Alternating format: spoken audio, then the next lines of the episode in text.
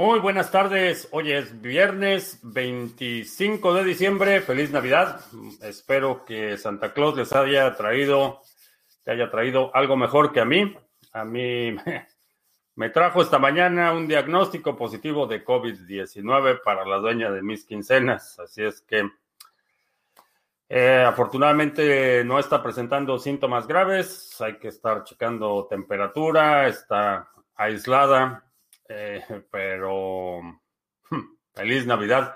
Si es la primera vez que nos visitas, en este canal hablamos de Bitcoin, criptomonedas, activos digitales y algunos temas de política económica y geopolítica que afectan tu vida y tu patrimonio. Eh, también eh, estamos transmitiendo en vivo vía Facebook, Periscope y Twitch, audio y video. Y tenemos nuestro stream de solo audio vía Podbean. Voy a poner el link al stream de Podbean en el chat. Eh, ya está ahí en el chat. Eh, Bitcoin negociándose en 24 mil 450 407 eh, llegó a 24.600 esta mañana. interesante movimiento para hacer un día festivo, eh, poca actividad en los mercados. Eh, impresionante, nuevo máximo histórico, 24.600. Eh, vamos a ver quién tenemos. Gerard, ánimos, que lo mejor para la dueña mis quincenas. Gracias. Gracias. Eh, saludos en Argentina. Comentó públicamente Michael Saylor, el CEO de MicroStrategy, que no puede revelar detalles de sus conversaciones privadas con Elon Musk referente a Bitcoin, eh, lo cual quiere decir que sí, que sí está teniendo conversaciones con Elon Musk referente a Bitcoin, pero llama la atención eh, generalmente cuando estamos hablando de empresas públicas, eh, tienen que cuidar las formas. También eh, Ripple fue puesto en hold eh, por eh, uno de los exchanges, diciendo que pues hasta que no se aclare la situación de si es un activo, un valor bursátil que van a poner en hold. Y creo que va a pasar con muchos exchanges que por lo menos tengan cualquier vínculo con el dólar. va a suceder, van a suspender las operaciones por lo menos para eh, ciudadanos o residentes en Estados Unidos. Eh, vamos a ver, pero sigue, sigue dando de qué hablar el asunto de eh, Ripple. Ah, ¿Qué tal mi esposa? Pues le, me dieron los resultados del examen y es positivo, así es que hay que estar al pendiente. Está aislada y... bueno, feliz Navidad. Eh, no tiene síntomas graves, está bajo observación. Eh, vamos a ver qué pasa en los próximos días. Eh, por lo menos no tiene temperatura, tiene algo de dolor de cabeza, pero nada más. Bel en Ibiza, saludos. Gabón en Euskal Herria a Faniaco en la Ciudad de México, primera vez en directo. Feliz Navidad, bienvenido. Eh, gracias por tus buenos deseos, Saavedra. Eh, Carlitos, eh, feliz Navidad. Boquerón, no, desafortunadamente el examen dio positivo. Nos hablaron hoy en la mañana para informarnos que el examen fue positivo. Grafimia en Madrid, Shabbat Shalom, ya, ya debe estar por empezar el sábado en España. Eh, Félix en Guadalajara, saludos. Eh, Don Bit en Tarragona. Eh, Blanco to the Moon en Venezuela la Vieja. si mi primo Juan tuviera un muy buen capital para BTC, ¿lo recomiendas? si no va a utilizar ese dinero en, digamos, espacio de un año, sí. Al hacer la actualización de Trezor, este me pide que lo tenga a la mano las semillas de recuperación. No sé dónde las tengo. ¿Qué ocurre si no las encuentro? ¿Te las llega a pedir el Trezor? No te lo va a pedir a la hora de hacer la actualización, pero si algo pasa, eh, es importante que eh, asegures que tienes esas semillas de recuperación, porque si en el proceso de la actualización eh, pierdes la conexión o se va la luz o pasa cualquier interrupción, puede dañarse el equipo y si no tienes tus semillas de recuperación, no hay forma de recuperarlo. Por eso, siempre que hagas la actualización, aunque no te va a pedir las semillas, es importante que verifiques que tienes las semillas. Eh, familiares míos dieron positivo y tuvieron síntomas leves. No a todos les da igual y, es eh, una diferencia importante la inoculación inicial. Si recibes una gran cantidad de virus eh, y obviamente con otros factores puede agravarse eh, por la cantidad de eh, virus presente, por simplificar la explicación, por la cantidad que unidades, partes por millón en el examen de mi esposa, parece que fue una inoculación leve, así es que vamos a ver. la perrita de la Rus me ve por la tele y da brincos, dice el príncipe Vegeta. Saludos a la perrita. Eh, F. Torres en Ecuador, eh, Sargachet en Valencia, que se me mejore. Gracias. a Phantom, la moneda de Dubai, ciudad inteligente, feliz Navidad. a Phantom, la moneda de Dubai. Ah, no sabía que Phantom era de Dubai. Eh, vamos a ver, estamos en Podbean también, por ahí si alguien quiere ahorrar ancho de banda, ahorrar datos en su plan de internet, está el stream de solo audio y también te recuerdo, estas sesiones las grabamos y está disponible en TreeSpeak, en Library, está en formato de podcast, si nos estás escuchando en la versión grabada de podcast, está en prácticamente todas las plataformas de podcast, en Spotify, en Pod, eh, Podbean, en Google Podcast, Apple Podcast y todos los podcasts. Al Ledger se le puede agregar la palabra 25 en cualquier momento o solo el momento de obtener la semilla. al momento de inicializarlo. Eh, puedes reinicializarlo con las 25 palabras y vas a tener dos tresors, uno que es con las 24, que va a ser el original, y otro con las 25, que va a ser una, podrías llamarle una cartera oculta estas monedas de equipos, ¿crees que tendrán futuro? Eh, no sé a qué monedas de equipos te refieres, pero he visto algunos, eh, por ejemplo, clubes de fútbol y cosas así que han sacado su propia moneda. Honestamente no lo creo, es un, un sistema de recompensas parecido a lo que hacen las aerolíneas, que te dan ciertas recompensas por viajar, pero ellos controlan esas millas, controlan los términos, te dicen que este año una eh, para un boleto de avión a X destino necesitas eh, mil millas y el próximo año son mil doscientas.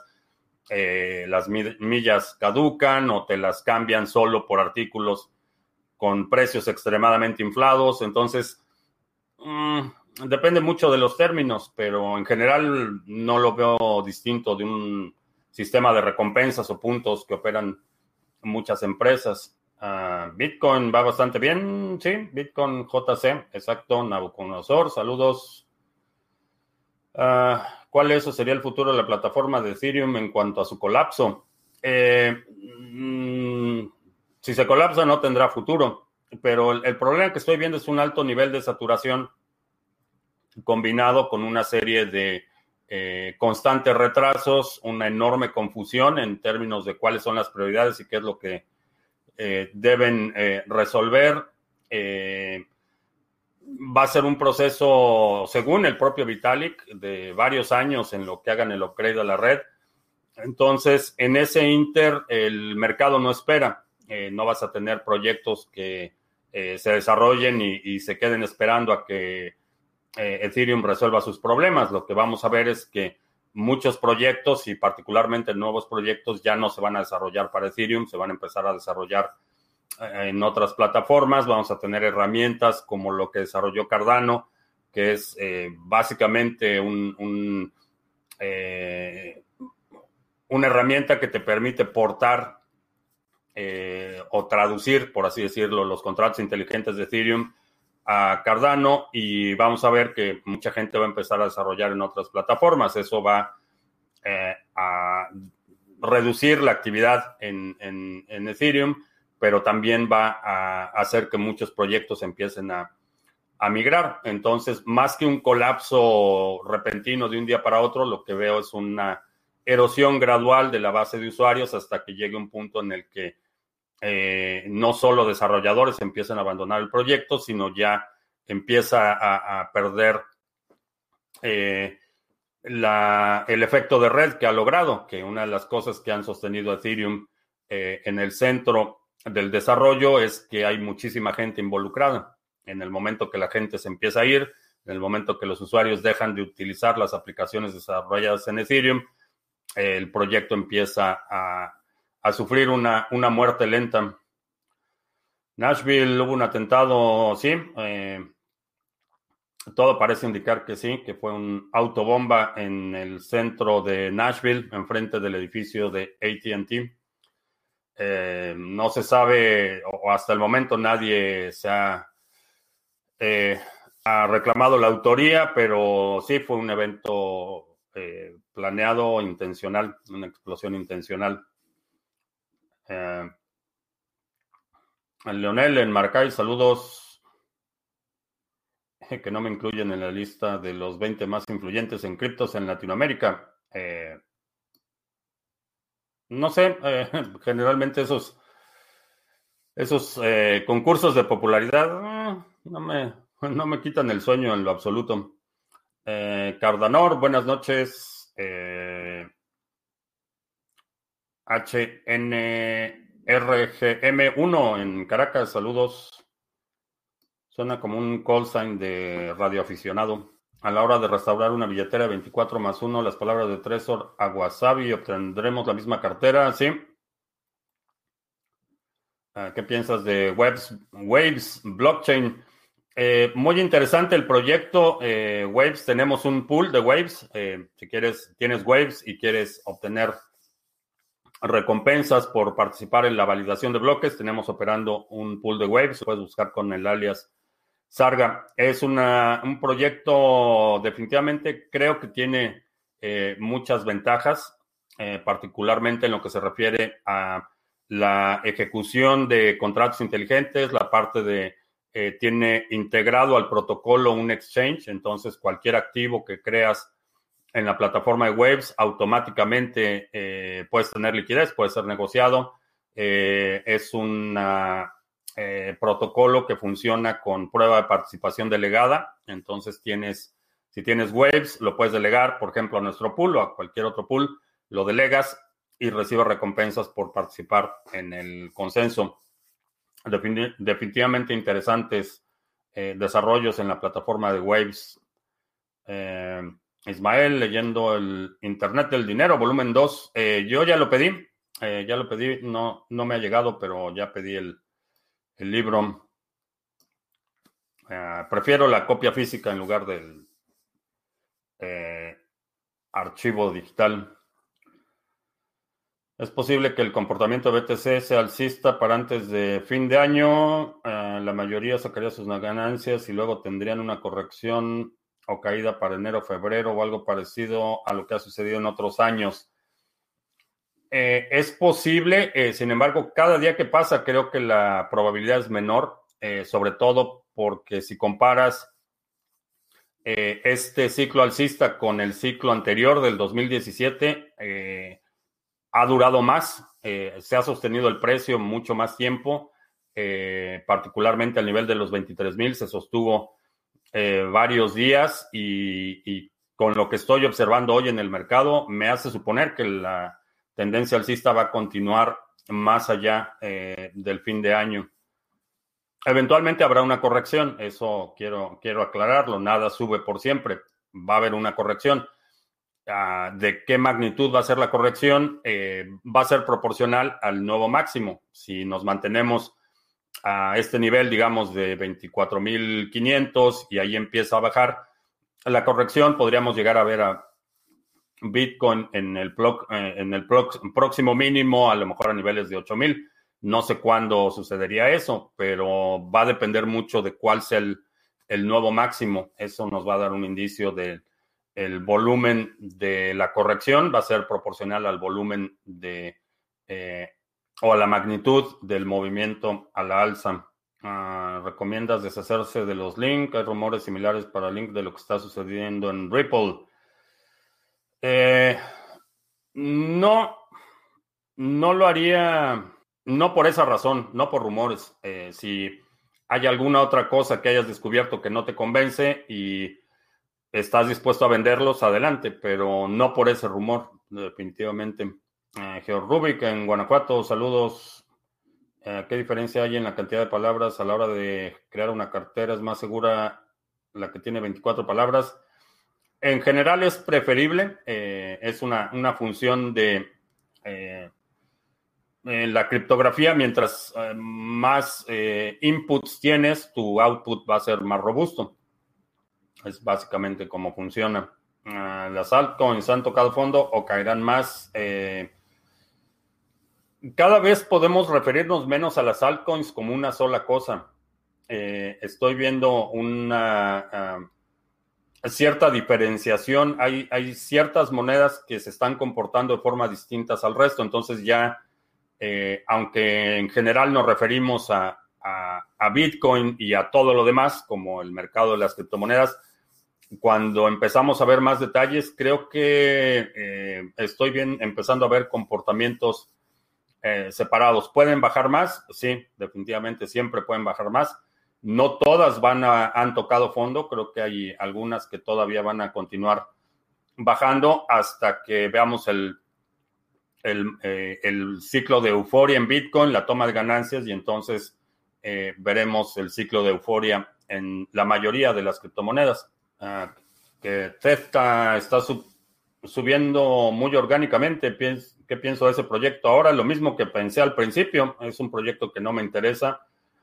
Es, eh, es una red federada controlada por un grupo de empresas, entonces no me, no me interesa el proyecto. Ah, ¿Recuerdas la narrativa del Año Nuevo Chino en el 2018? ¿Crees que se repetirá? De alguna forma sí se va a repetir. Eh, Creo que sí, esos eh, les llamamos ciclos por, por, esa razón, porque se repiten los fenómenos, eh, varían un poco en intensidad, varían un poco en ritmo, pero tienden a repetirse.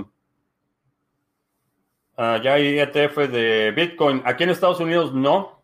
Eh, bueno, sí está el G, GBTC. Hay uno y me parece que en la bolsa, no sé si es en, en un país de Europa del Norte me parece que también hay uno. Para efectos prácticos, eh, tener la acción de MicroStrategy en este momento es para efectos prácticos un ETF, tienes exposición indirecta a Bitcoin.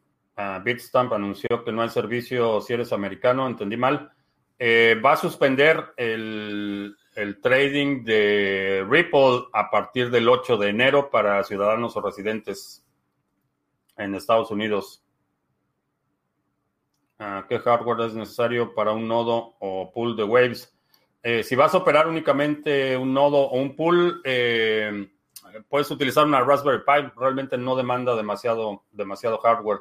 Si vas a operar un nodo, es importante que tengas un equipo con mayor, eh, un poco más robusto, porque necesitas la continuidad de la conectividad, pero si vas a operar únicamente tu nodo en una Raspberry Pi lo puedes hacer. En Adirciño, en Montera, esperando que se baje, mm, pues espera. Selecciona un buen libro, es buen momento para comprar Waves. Eh, no he hecho análisis del precio Waves en términos de entrada, porque tengo Waves desde hace mucho tiempo. Eh, no sé en cuánto está. Vamos a ver rápidamente la gráfica. Waves. Por aquí lo tenía. Waves, Waves. Aquí está. 27 mil satoshis. Ha subido bastante en, en el último mes y medio, dos meses ha subido bastante. Vamos a ver. Vamos a ver la gráfica de seis meses. En seis meses el mínimo fue de 12 mil satoshis y el máximo de 48 mil. O sea, se... desde octubre empezó, empezó a subir. Eh, está ahorita en una tendencia de corrección. Puede que sea un buen momento. Observaría, observaría para buscar un nivel de entrada eh, alrededor de los... Eh, por abajo de los 20.000 satoshis, creo que sería un, buen nivel de entrada para, para Waves. Que la Rus se quede embobada viéndome. La Rus. Ah. David, feliz Navidad en Canarias. Para que puedas considerar una transacción segura, es buena idea recibirla en una cartera de tu nodo y después pasarla a una cartera, ejemplo, Ledger. Eh, no necesariamente, eh, lo puedes, la puedes recibir directamente en el Ledger y en tu nodo monitorear esa transacción. Eh, no necesitas verificarla en el punto de entrada, el nodo te va a decir, según el estado actual de la red, ese es el estado de esta transacción. Eh, obviamente, dependiendo de eh, la relevancia o el incentivo que tendría quien envía para hacer o intentar un doble gasto, eh, va a ser el, número de confirmaciones que vas a esperar. si es un pago pequeño por algo que no es tan, tan importante, a lo mejor una o dos confirmaciones que veas en tu nodo para esa transacción, consideras la, das por buena la transacción. Si obviamente es una transacción de de varios millones, eh, vas a requerir un poco más de transacciones, pero no te tienes, no tienes que recibirlo en el nodo para tener el mismo grado de certeza. Eh, este nodo, el, hecho de poder tener tu nodo, te permite verificar que toda la actividad que estás observando en la red es legítima y es de acuerdo a las reglas, y eso incluye tus propias eh, transacciones. Alberto en Valencia. Ah, gracias. Sí, Va bastante bien. Va bien considerando la situación. No ha tenido fiebre, no ha tenido mayores síntomas, solo un poco de dolor de cabeza y cansancio generalizado. Está en observación y le estamos checando su temperatura a intervalos regulares. Ah, ¿Cómo funciona la compra de acciones tokenizadas en Bitrex? Creo que ya puedes comprar acciones de empresas con BTC, ¿es correcto? Eh, no sé, no he visto nada al respecto en Bitrex sobre acciones, no he visto. No creo que sean acciones. Eh, es posible que sean eh, opciones o algún tipo de derivado cuyo subyacente sea la acción, pero no he visto nada al respecto en Bitrex. Ah, ¿No te preocupa que cada vez haya más concentración de BTC en pocas manos. El efecto Cantillon aplica también a BTC. No, porque no importa cuánto Bitcoin tengas, no puedes cambiar las reglas del consenso. Y eso es lo más importante. Mientras se mantenga esa propiedad de Bitcoin, eh, no importa si son mil personas las que tienen todo el circulante de Bitcoin, realmente no, no importa mientras esas mil personas no puedan coludirse para cambiar las reglas. En el momento que eso suceda, Bitcoin habrá fracasado. Eh, me preocupa, no es una situación que me quite el sueño en lo absoluto, eh, mientras se mantenga esta propiedad, repito. Eh, a diferencia de lo que vemos en los bancos centrales, en los que los beneficiarios del dinero recién impreso es gente que tiene la influencia suficiente o compra la influencia suficiente para cambiar las reglas del juego a su favor. Y entonces tenemos eh, todo este tipo de leyes, eh, como las leyes de valores bursátiles, por ejemplo, que impiden la participación de unos para favorecer el privilegio de otros. Y de esta forma, quienes mantienen la posición dominante hacen las reglas a su modo o reglas que les benefician y que impiden la competencia. Ese es realmente el problema, que pueden cambiar las reglas mientras Bitcoin se mantenga en un, en un eh, mantenga la propiedad de que no importa cuánto Bitcoin tengas, no puedes cambiar las reglas del consenso, eh, mm, no es realmente un problema. Ah, compraste ADA EB en la última caída, creo que llegó a 600. No, mis órdenes están, están en 500, están escalonadas, 500 y un poquito más abajo. Ah, ¿Cómo le haces para monitorear una transacción en tu nodo? Eh, Hay varias formas de hacerlo. Eh, puedes hacerlo utilizando un, un API, la línea de comandos, o en la interfase puedes poner el, ID de la transacción eh, que te dio quien, quien envió el Bitcoin y pones el ID y te va a dar los datos de esa transacción, en qué bloque fue minada, si es una transacción válida, cuántas confirmaciones tiene, eh, cuáles fueron los inputs, cuáles fueron los outputs. En un caso de uso práctico, ¿cómo puede una empresa utilizar una blockchain descentralizada y qué beneficio trae eso a los usuarios en cuanto a valorización del mercado? Eh, la, la lógica es al revés. Eh, primero defines tu problema y después la, la, utilización de la tecnología puede o no resolver tu problema. Pero si lo que quieres es, tengo esta solución y ahora estoy buscando un problema que resolver, eh, generalmente ese tipo de, eh, de proyectos fracasan. hay empresas, por ejemplo, para la cuestión de credenciales académicas. Siempre ha sido un problema la, autentificación descentralizada de, credenciales académicas. Eh, históricamente tenían, por ejemplo, sellos muy complejos que era difícil de falsificar. Entonces, eh, por muchos años, lo único que necesitabas era presentar un papel y, alguien veía que los sellos eran legítimos y, con eso ah, verificaban las credenciales académicas.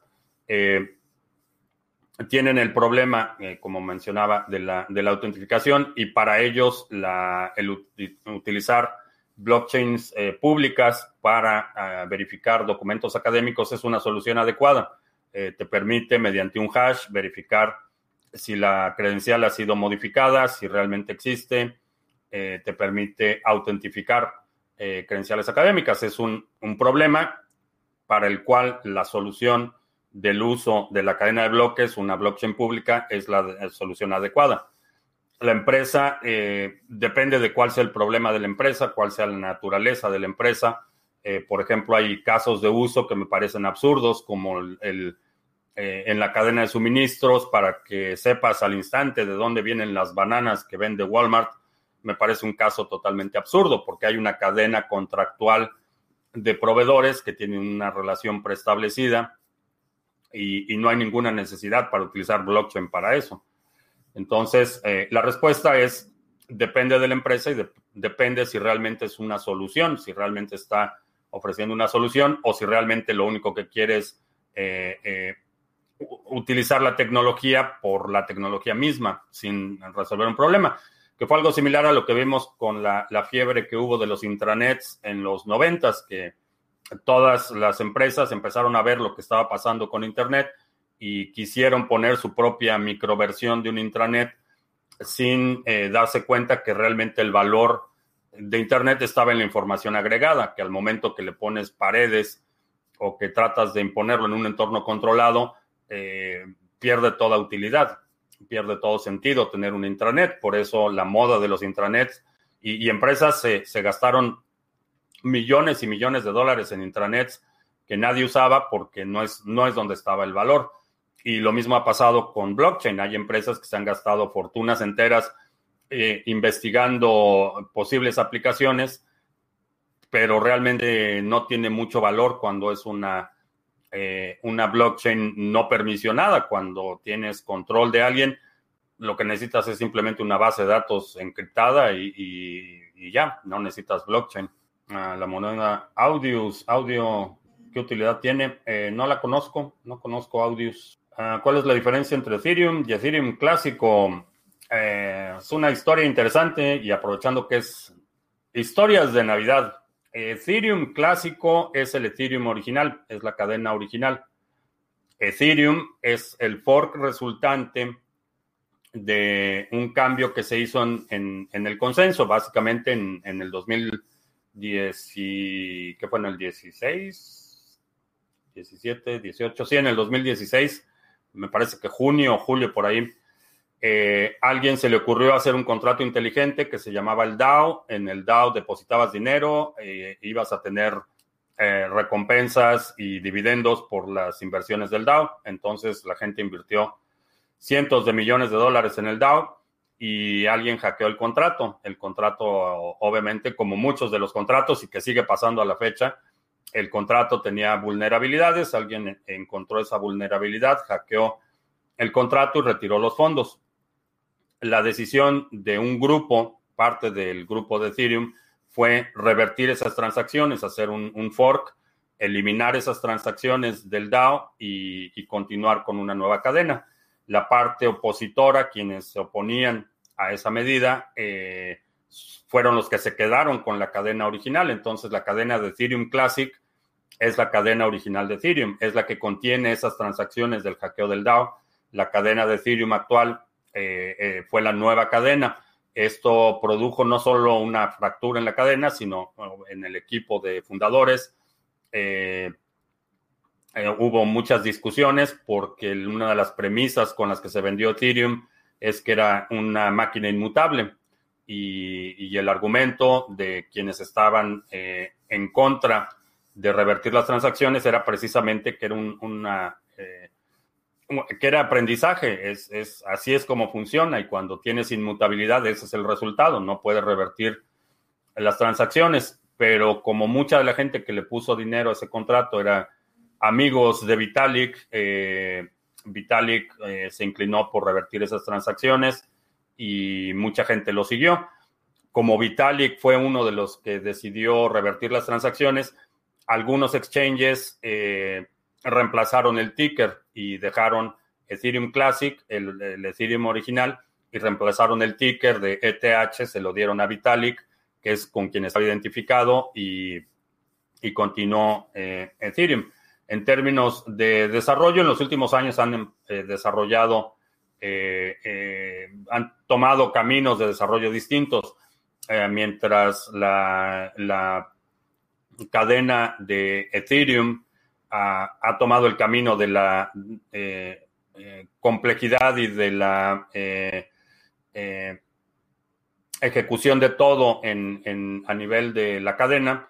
Ethereum Classic ha estado desarrollando soluciones, soluciones de, segunda y tercera capa, desarrollaron un layer para la verificación formal de contratos que impide muchas de las situaciones que estamos viendo en Ethereum con hackeos.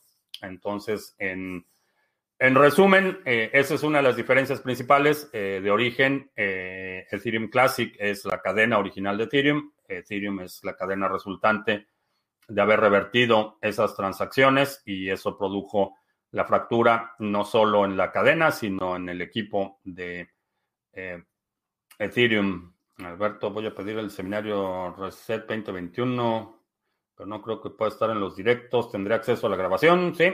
Sí, tienes acceso a las... Eh, vas a recibir instrucciones para la sesión principal, pero también tienes acceso a las grabaciones y a todos los materiales generados.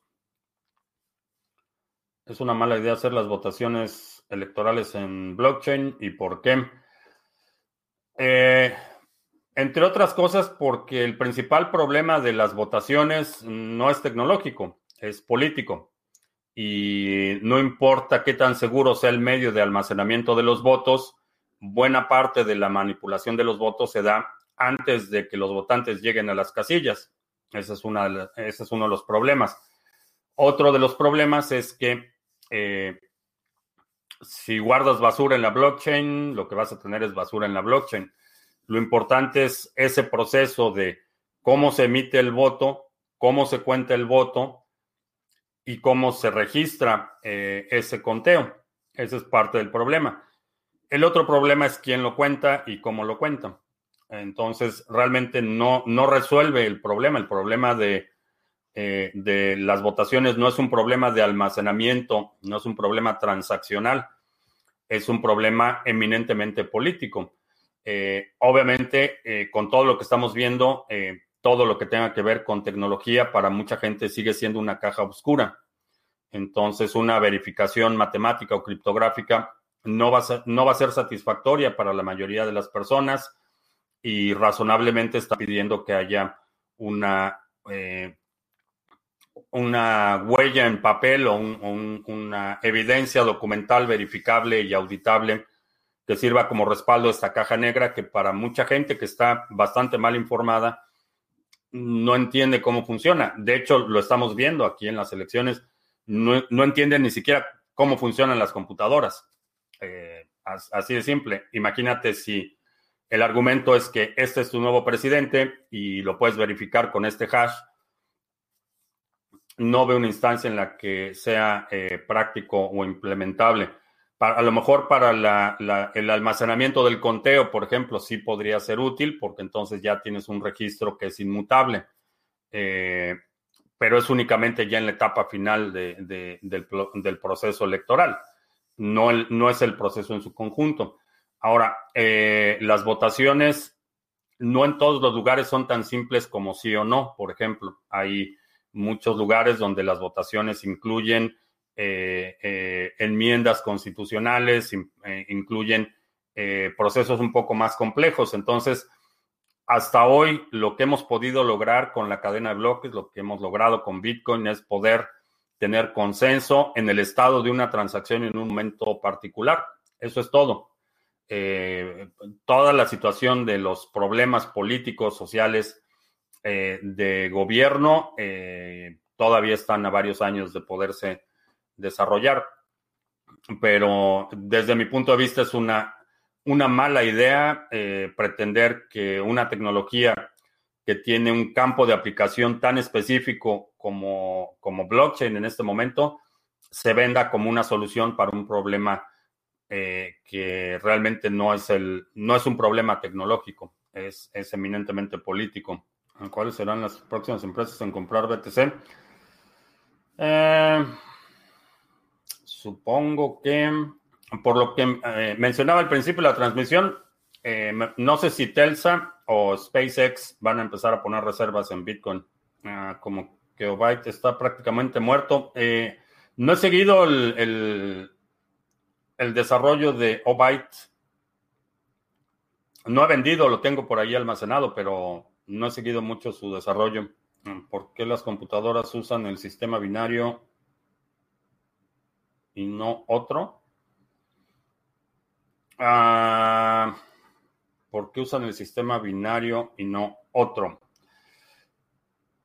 Porque el diseño original de las computadoras estaba basada en, switches, eran básicamente interruptores que permitían o no el paso de corriente. Entonces, eh, la consecuencia lógica es que un sistema así solo se puede eh, programar o controlar utilizando, eh, dándole instrucciones de cualquiera de esos dos estados, prendido o apagado. todos los, la parte de los circuitos electrónicos impresos es, relativamente nueva. Las primeras computadoras utilizaban bulbos eh, que podías prender o apagar, básicamente, y es así como se inició. Entonces, la única forma de darle instrucciones a un aparato que solo entiende un estado de prendido o apagado es un sistema binario de 0 que representa el apagado y el 1 que representa el, circuito abierto. Eh, por eso es que todas las computadoras se han desarrollado con esa lógica. Los, los circuitos eh, eh, impresos actuales, aunque tienen a, nivel de procesamiento, tienen la misma lógica de prendido o apagado, eh, tienen circuitos un poco más complejos que pueden interpretar variaciones en el voltaje y entonces tienes los, los capacitores, los reguladores, son circuitos un poco más complejos, pero el procesador lo que entiende es un estado de prendido o apagado, igual que eh, el almacenamiento de memoria física, tienes eh, el estado de la memoria puede ser eh, disponible o, utilizado. Es, es, como funciona. Pero el principio es porque la arquitectura computacional automatizada inició con interruptores, básicamente. Ah, ¿Qué tal Neutrino Protocol USDN? Me parece interesante, me parece definitivamente interesante. Eh, manejaría el riesgo poniéndole únicamente cierta cantidad, después retirar la cantidad inicial y solo dejar eh, el retorno para que se siga acumulando. Eh, pero es definitivamente interesante. No lo utilizaría como reserva a largo plazo ni nada por el estilo, pero para ganancias a corto plazo, definitivamente interesante en Cardano están trabajando para hacer votaciones en la blockchain, dijo Charles. Eh, ¿Está bien? No solo él, hay mucha gente que está tratando de eh, hacer votaciones en la blockchain. En mi opinión, no es la solución adecuada, pero no necesitan mi permiso para proponer o trabajar en lo que quieran.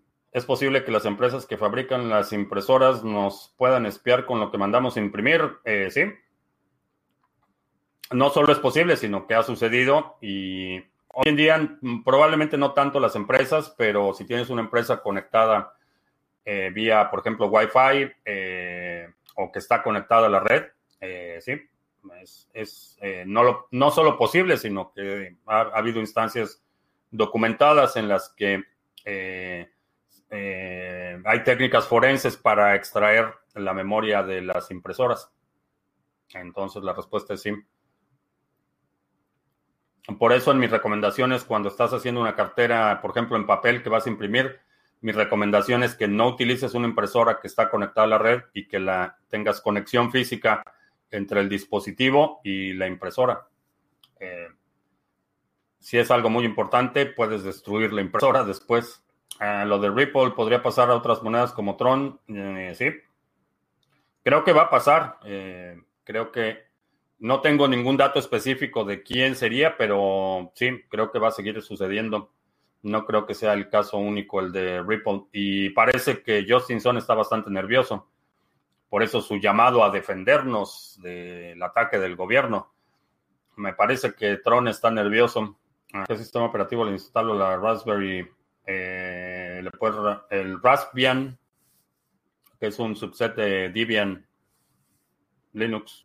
Pero eh, la arquitectura de la Raspberry Pi te permite instalar distintas eh, versiones de Linux. Ah, ya casi son las 3 y no hemos hecho anuncios. Vamos a hacer anuncios rápidamente. Ah, si tienes ADA y lo quieres poner a trabajar, checa, ya está operando a todo vapor el pool Sarga. Eh, tenemos 24.8 millones de ADA delegados. Eh, vamos a ver cómo vamos con los bloques. Eh, tenemos dos bloques hoy, cuatro ayer, bloques firmados por el pool. Esto nos da recompensas a los que estamos delegando en el pool. Así es que si tienes ADA y lo quieres poner a trabajar, quieres recibir recompensas, lo puedes delegar aquí en el pool Sarga, eh, búscalo con el ticker Sarga o aquí está el contrato. También los datos están en la descripción de este video. Eh, si tienes ADA y lo quieres poner a trabajar, ahí está el pool de Sarga. Y también el... No te pierdas el seminario del reseteo 2021. Eh, es un seminario en dos partes, dos sesiones de tres horas cada una, donde vamos a hablar de todo lo que necesitas saber para retomar el control de tu privacidad. Eh, vamos a hablar de las criptomonedas y privacidad, por qué los datos son tatuajes digitales y no huellas. Vamos a hablar del balance entre privacidad y conveniencia, eh, preguntas y respuestas. En la segunda sesión va a ser enfocada a herramientas y métodos para tráfico y comunicación, almacenamiento y respaldos. Vamos a hablar de prácticas y procesos para las mismas áreas, tráfico y comunicación, almacenamiento y respaldos. Y eh, después nos vamos a enfocar en la segunda parte de la sesión en hacer un diagnóstico personal, que puedas diseñar un plan personal de seguridad y vamos a tener también eh, preguntas y respuestas. En total son seis horas en dos sesiones y eh, está en promoción hasta el 31 de diciembre.